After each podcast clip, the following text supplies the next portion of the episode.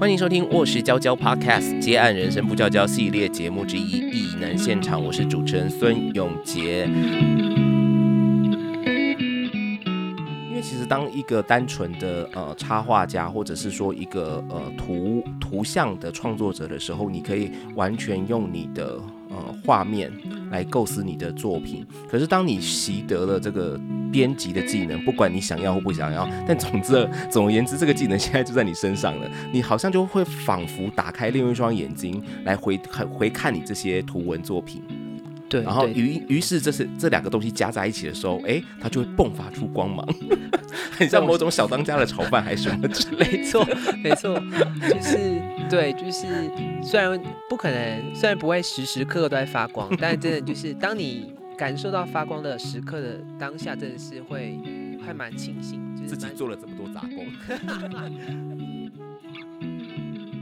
收听《卧室娇娇 Podcast》接案人生不娇娇系列节目《异能现场》，我是主持人孙永杰。呃，《异能现场》这个节目呢，我们就是透过这个跟来宾的访谈哦，他们都是来自这个译文产业、译文工作领域的不同位置的工作者。然后呢，透过这样的访谈，把这个接案现场哦，用听的方式搬到你的面前，然后让你可以了解说，哇，这些工作是如何运作、如何彼此沟通的。那我们当然就是希望透过这样的一个方式，透过这样的节目，在里头呃聊出一些呃对你来说可能很有含金量的、很有用的资讯哦，帮助你在你的这个职涯里面可以做得更顺利这样子哦。我想这就是这个卧室文化直播这个系列的节目一个很重要的目的，要告诉你哦，你可以是独立接案者，你很独立，但是你绝对不孤单。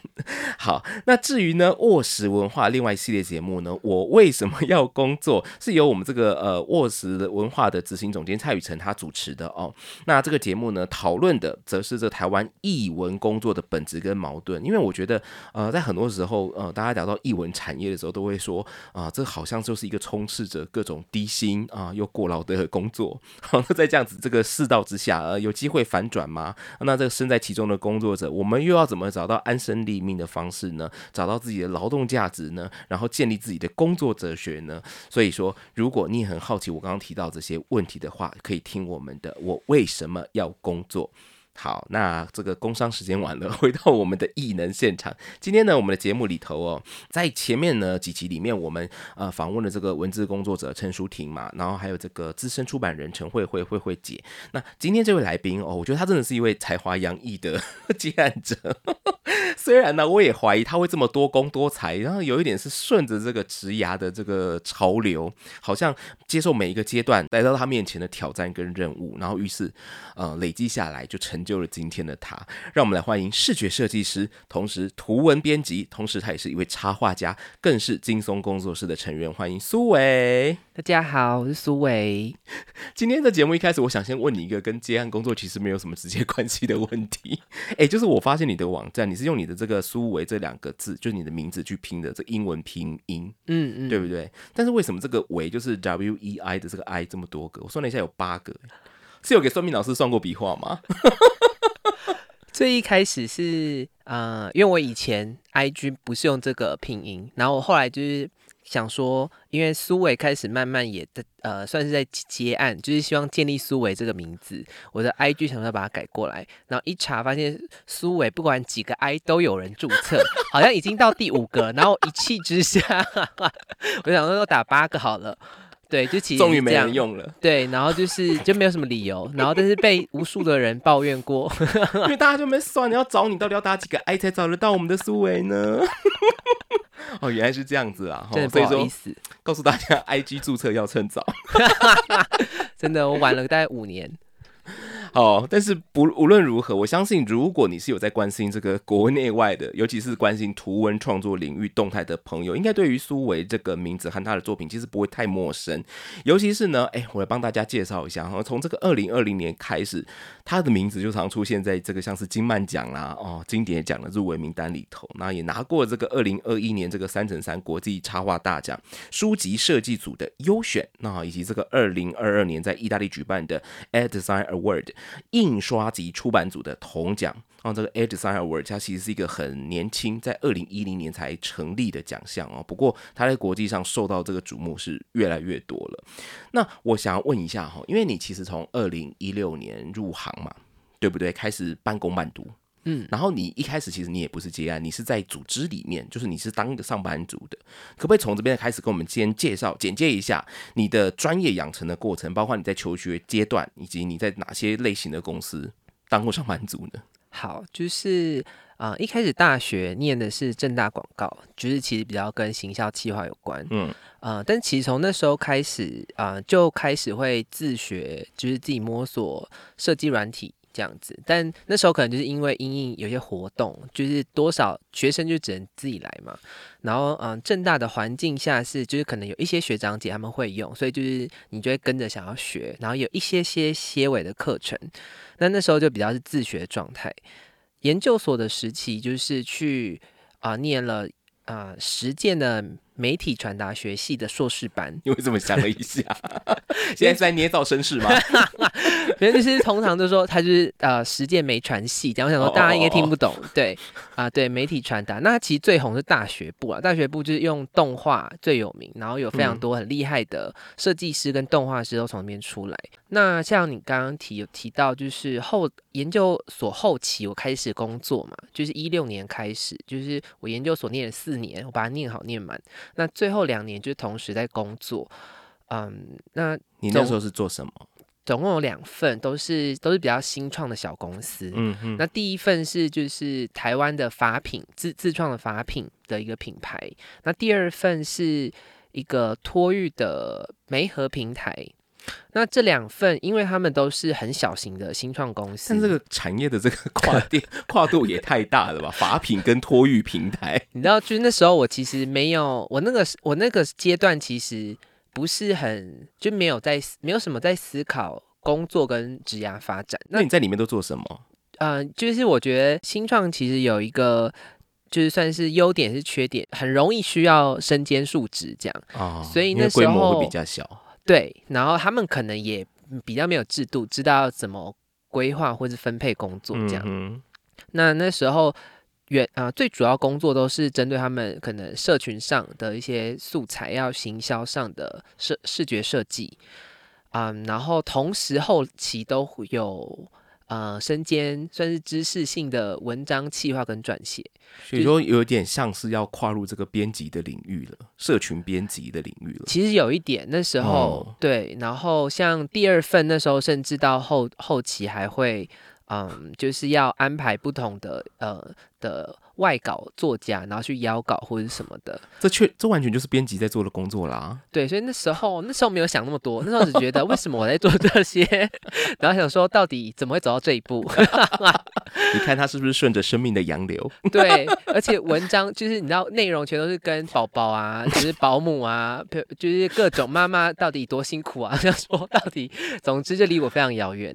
对，那就是到啊，那那两这两份工作就算是我的正啊，就是我所有的正职就只有到这边。嗯哼嗯哼。对，然后嗯，所以其实现在回顾来看，就是不管是学啊，就是学生时期或是工作时期，他们都跟我现在。啊，比较擅长、比较专业的，比如说平面设计，然后可能书籍设计啊、印刷出版这些领域，其实都不直接相关。这样，嗯嗯。可是这个累积应该还是有些意义的吧？比如说，你从正大广告，然后到了实践，你去说你去念的是这个呃媒体传达，这个选择应该是非常有意识的。因为人家说，有时候在台湾那个教育的怪现象是说，大学有时候是看分数，我分数到那边我读什么。可是通常到了研究所。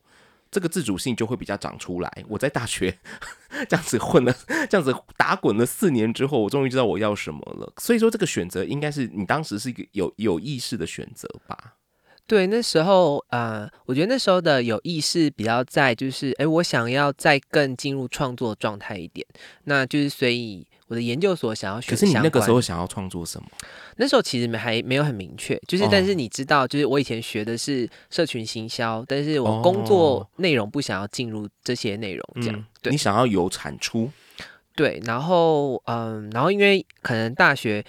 的兴趣嗜好就是呃，除了摸那些设计软体之外，然后你就是在创作可能图像，然后插画等等的，嗯，对，大学应该就是这些，所以那时候自然而然会觉得应该就要往比较设计的的系所去，嗯哼哼嗯，那那时候呃，那时候就除了可能徐徐家瑞特别有名之外。然后一方面时间又离我家超近，所以我就只有报考了一间，对，所以就去了。好啦，这理由也是蛮实际的。好，刚刚呢，其实我们有稍稍微很快速的条列出说苏维他呃一些重要的得奖的经历哈。那我相信耳尖的人应该有一个发现，就是说他这次得奖的时序大概全部都是坐落在二零二零年之后。然后那一年，除了是你呃成立工作室金松工作室之外，有其他原因吗？因为我觉得那段时间好像变成你一个职涯蛮重要的分水岭，包括你从那个接呃正职工作开始转接案，那个时候是发生什么事情？嗯，一开始会转接案，其实就是嗯，跟我最一开始从研究所就先开始工作有关系，是因为我一六年的时候。啊，我的男友他就是得了癌症，也很突然，然后是血癌，就是那种没有什么，通常是没有什么啊直接的原因的，就是基因突变这样，没有家族史，无迹可寻，对，无迹可寻，就是蓝色生死恋，只记得这个。总之就是对。现在听我们 podcast 的朋友还知道蓝色生死恋是什么吗？我都有点不好意思说。现在听的会听的，应该反而是我们这个年。好，总之，I'm not sure。对，总之就是好。一六年的时候，因为这件事情，然后就是我原本是学生，纯学生状态的时候，其实是很没有自主性的。因为啊，你要去可以成为一个可以陪伴的角色，你有时候可能是蛮需要金钱能力的。哦，对。然后所以我那时候觉得，那我需要一份比较正式的工作收入。然后所以一六年开始才一边念研究所一边工作。嗯。治疗期通常都是一年多，所以后来就治疗完康复了。那呃，我中间也换了工作，但是到啊，应该是一七年底的时候复发。呃，第二次复发的身体状况已经基础比较差了，然后那时候的治疗状况其实没有很理想，所以那时候医生甚至有跟他说过，就是你可能还是要做好心理准备。这种这种预设的，对，就是那时候其实啊，你的。呃，生活价值的判断就会立刻改变嘛，就是工作价值其实就一定会相对瞬间的变得不是那么重要，就是你喜欢你喜不喜欢这份工作，需不需要这份工作已经不是那么重要，然后就会觉得可能先把最多的时间留下来是陪伴男友会更是重要，所以那时候其实是转接案的最主要的原因，就是在一八年底的时候，嗯哼，嗯，所以那时候其实我本来是就是提离职的。然后只是那时候还蛮幸运，就是那个啊托育平台的老板，他就是愿意，就是那我们就先改成接案的方式配合看看。那那就是我转接案的第一步，对，最直接的。其实刚开始的时候转接案有点不像是因为我想要变接案工作者，就跟一般人可能有点不一样。就是我的就重点不是在思考的职涯发展应该要。以接案的模式进行，不是那时候前期都还是会比较是以陪伴男友的心情在思考规划生活嘛。嗯，然后所以前两年我觉得我也是只是接案状态比较就是啊，先有先有一份收入就可以了，然后那个不是我最重要的事情。嗯，开始为自己的未来有一些考量，应该是啊，最一开始其实是啊，那时候男友知道我就决有做这个决定嘛。然后我们就想说，好，那我们可能要重新找一个生活重心，因为你的决定是说，他知道你要为了他，然后转成接案工作者吗？对，然后他也知道自己的未来有一点不确定，那这样，然后所以等于我们两个都有个新的未来要去重新面对，嗯，然后那时候我们就想说，那我们来各自找一个自己真的是身心灵都 都想要。呃，去追寻或往前进的一个项目。是。对，然后那比较像是说，那我们就是找一个可以让自己找到一些生命能量的的项目吗。那我男友他以前研究所是念英英文文学的，是，所以他那时候他项目是，那他想要那就来写小说这样。哦，然后就那其实也不是真的是为了什么，就是哦，我选一个我最现在好像直觉上最有就既然未来充满不确定，我能够做的就是把握现在，这样。对我想要做什么，我现在就来做它。对，然后所以呢？所以我那时候就是他他选了写小说嘛，对然后那时候我选的是，那我可能就来画画。然后那时候其实我也没有在看，平常没有在看，比如绘本啊、图像小说。那时候我只是觉得说，就是啊、我可能唯一有在看就是日漫，然后就觉得。可那时候就只是直觉想到说，哦，我可能最有兴趣的会是画画，然后比起单独画一些插画，我好像可能想试试看画漫画。那时候其实就是很直觉，也没有多思考。所以那个时候的状态也不是说哇，我就要开始这件事情，而只是说，哎，第一个浮现你脑海的，你想到什么？你觉得你可能会有热情想要去做它，你就选了画画。对，然后对，然后哦我们就一人选一项，然后会大家呃，就因为我们两个会彼此找，可能除了看展览之外，或者是比赛，嗯，比赛有点像是就是逼自己真的要做事之外，然后也会一起去上课什么的。一八年转接案的时候，那个状态比较像是接案就是为了嗯收入而已。嗯那呃，那同时间重点比较放的是陪陪伴男友跟、嗯跟各自创作。你是你是什么时候呃知道自己喜欢画画，而且有这个能力去画出好像受到别人肯定的作品啊？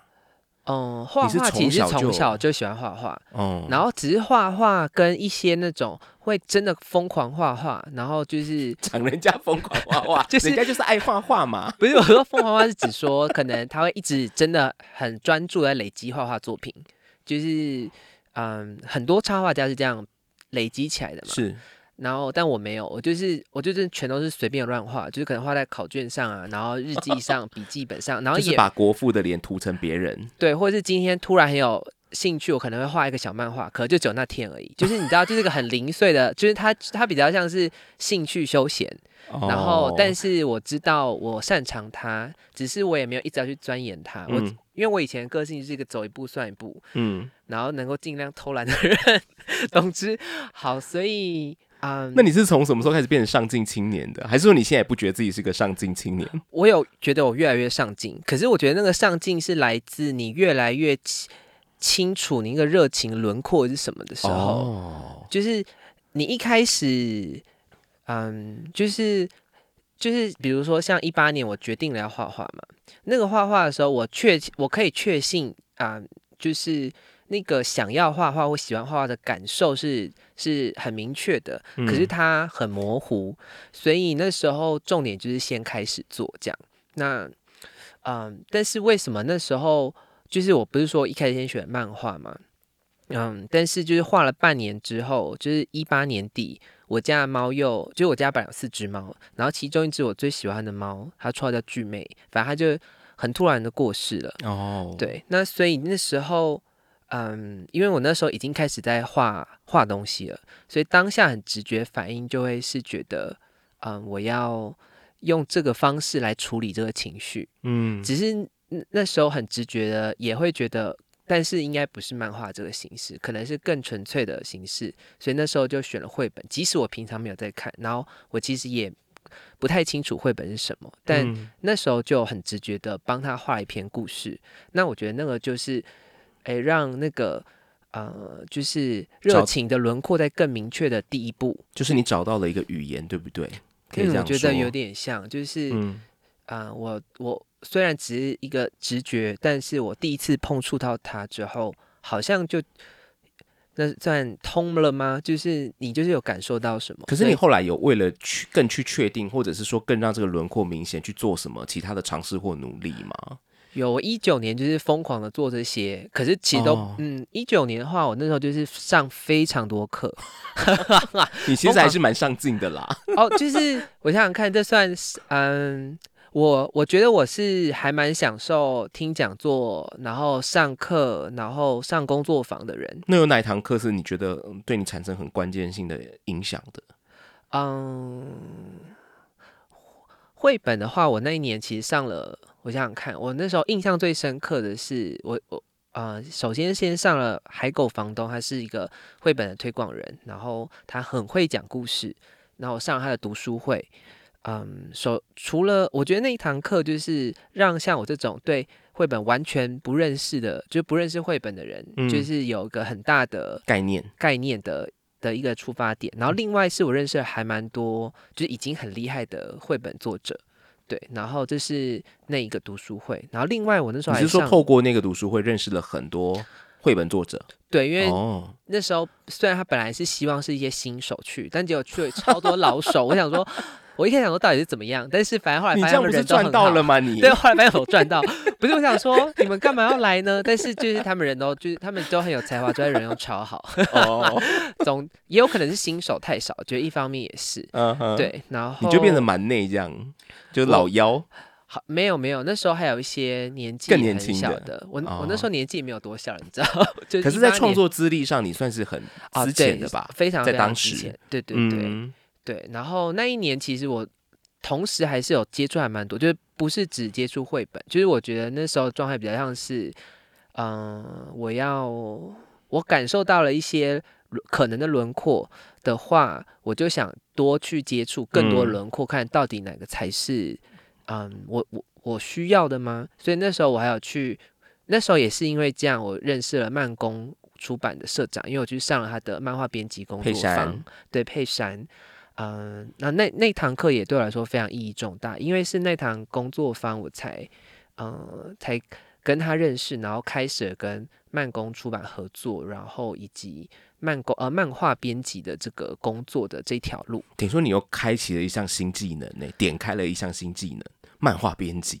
对，虽然那时候初期会一直觉得这不是我要的，我为什么要在这里？但是后来你就会发现，生命总是有出路嘛。就是他是他会来到我的面前，是很很呃，就是是其实是自然而然会发生的一件事情。嗯，我觉得听苏维他在讲他这个呃职涯的前半段吧，哈，我们姑且这样说，呃，一个很重要的事情就是你对于各种事情保持一个开放性。然后，呃，很真诚的，它发生了，你就是真诚的去面对它，然后，呃，也不要害怕自我探索，因为有些人会觉得，呃，预设很多立场啊，这就不是我会的，这就不是我想要的，那我为什么要去管你呢？可是我觉得你好像不是这个状态，就是你的，我觉得你那个心灵，你的那个灵魂的承载量是非常高的。你可能还是会觉得，嗯，这个好像不是我预想中的要发生的事，但总之它发生了，那我就试试看吧。然后你就迎上去了，好像真的是这样。嗯嗯，跟一些人相较而言，我算是蛮随意而安的。我不能说我完全不焦虑，但的确就是我好像，呃，假如真的遇到了的话，通常都会先试试看。可是你刚刚有讲到、欸，就是你在那段时间，你也开始透过参加比赛，用这个方式来，有点算半强迫吧，累积来来呃强迫半强迫自己累积作品这样子。那你觉得哦，那个时候呃开始透过这个方式，对你来讲是有效的吗？就是透过参赛来累积作品，然后以及他对你这个后来的这个工作上，真的有造成什么样子的影响吗？尤其是得奖之后，呃，最大最大的帮助其实是你心里会一直明确知道我有在针对这件事情前进。嗯，就是因为其实，呃，比赛，呃，首先是台湾比赛不多，假如是以绘本而言，嗯然后最多的都是一些县市府的的比赛，但他们的需求其实很，你很好想象，就是他们可能会很有工具性的，对工具性啊，或者是相对经典感重一点的。对，那嗯，然后国外虽然也有绘本比赛，但就是嗯，这么多比赛，就是很多时候，就算你真的把它列在计划表里面，你也不可能一年就这么快速的产出这么多作品嘛。嗯所以其实我有，啊、我在面对比赛的时候，有很多时候是那个作品本身没有做完，我就没有投了。可是这件事情对我来讲，还是有做到一个程度，应该不能讲，应该说，嗯，这件事情没有做到，我没有做到去投我本来规划好的比赛，可是我做了，然后做这件事情比较重要。嗯哼，对，然后所以我到现在就是从一九年开始嘛，然后我到现在是二三年，我每一年都还是会先排好我是不是有哪些比赛是我想参加的，哦，对，然后不只是绘本，就是呃，可能是一些呃，像刚刚有提到，就是比如说像经典奖这种是比较设计书籍设嗯计，就是设计类，然后或甚至我有列过，就是我想参加摄影书的比赛什么的。那很多时候是没有真的投，然后有些很更多时候是其实我做了我投了，但是都没有得奖。对，但总其实所有的我觉得都我都还蛮庆幸我持续这样做的，嗯，因为我有很多很多的作品是嗯，可能是它是一直重复被拿出来重新再改写或改编，又或是那些东西是他们。可能做到一半，我就不知道怎么下去，我先放着。可是他们会留在心里面，所以他们有时候可能会变成某个案、某个设计接案的雏形的雏形，或者是一部分的灵感来源。就是或者是说嗯你在不断的呃重新想、重新修订、重新做的这个过程当中，也许这个东西也会被你呃越做越趋近于你想要的、你心目中想要真正实现的作品，嗯，它会被嗯越改越好。简单讲是这样子。嗯嗯嗯，哦可以这样说。那我问你哦，你在真的得奖之后，你刚才说很多没得奖，但是你也真的是得了蛮多奖了哈。那你得奖之后，你觉得对于你的接案工作来讲是有帮助的吗？比如说，哎，案源就真的变多了，我觉得其实没有那么直接相关吗？没有那么直接相关，因为我得奖的，应应该说我得的那些奖项，大部分跟我二零二零年创作的一本绘本，呃，它算是立体绘本，叫做《鸟落地后》有关。嗯但呃，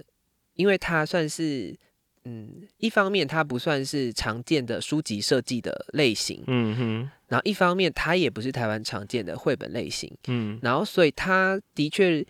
我觉得它最大的反而是可能让大家对我有了一个认识，知道说哦，苏维是一个可以创作这种比较介于中间或者比较特殊少见的一个类型的设计师或者是创作者，但是他要直接应用到某一种。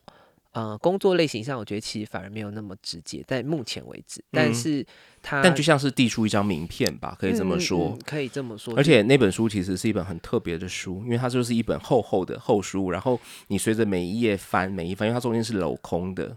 对，然后一只鸟死亡之后，再这样一页一页翻下去之后，它会变成什么呢？哦，最后这本有机会大家上它的官网去看一下，里面就有这个答案，是一本非常特别的作品。你好会介绍，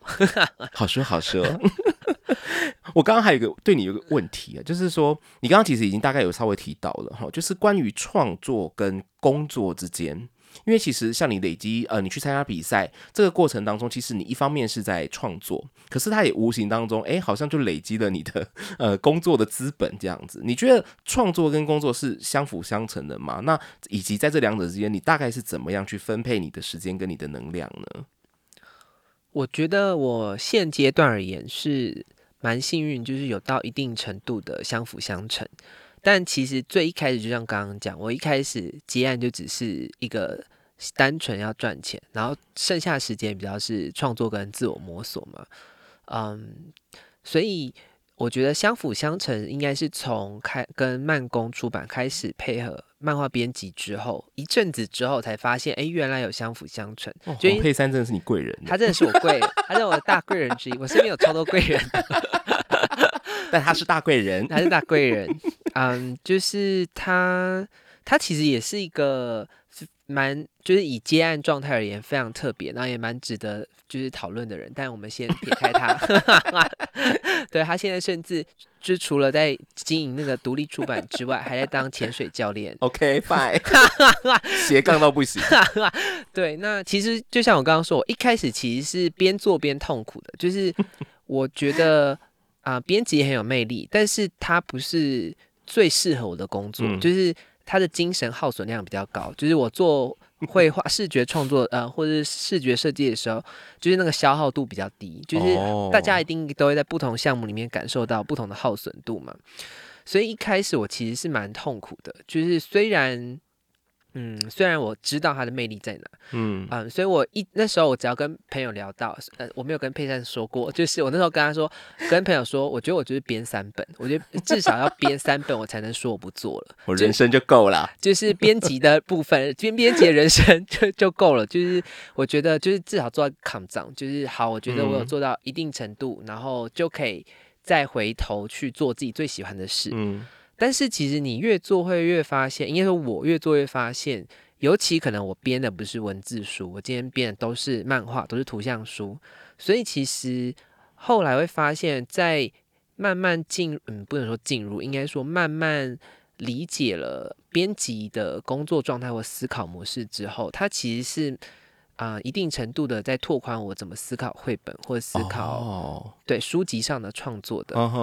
对这件事情，其实到现在，嗯，都持续在发生，而且就是编辑这个项目对我来说，也是我现在是非常想在可以再更钻研、更可以学习的一个项目。然嗯后，对他也会在，他也在我目前比较清楚的人生蓝图里面会占蛮重要一部分。因为其实当一个单纯的呃插画家，或者是说一个呃图图像的创作者的时候，你可以完全用你的呃画面来构思你的作品。可是当你习得了这个编辑的技能，不管你想要或不想要，但总之总而言之，这个技能现在就在你身上了。你好像就会仿佛打开另外一双眼睛来回看回看你这些图文作品。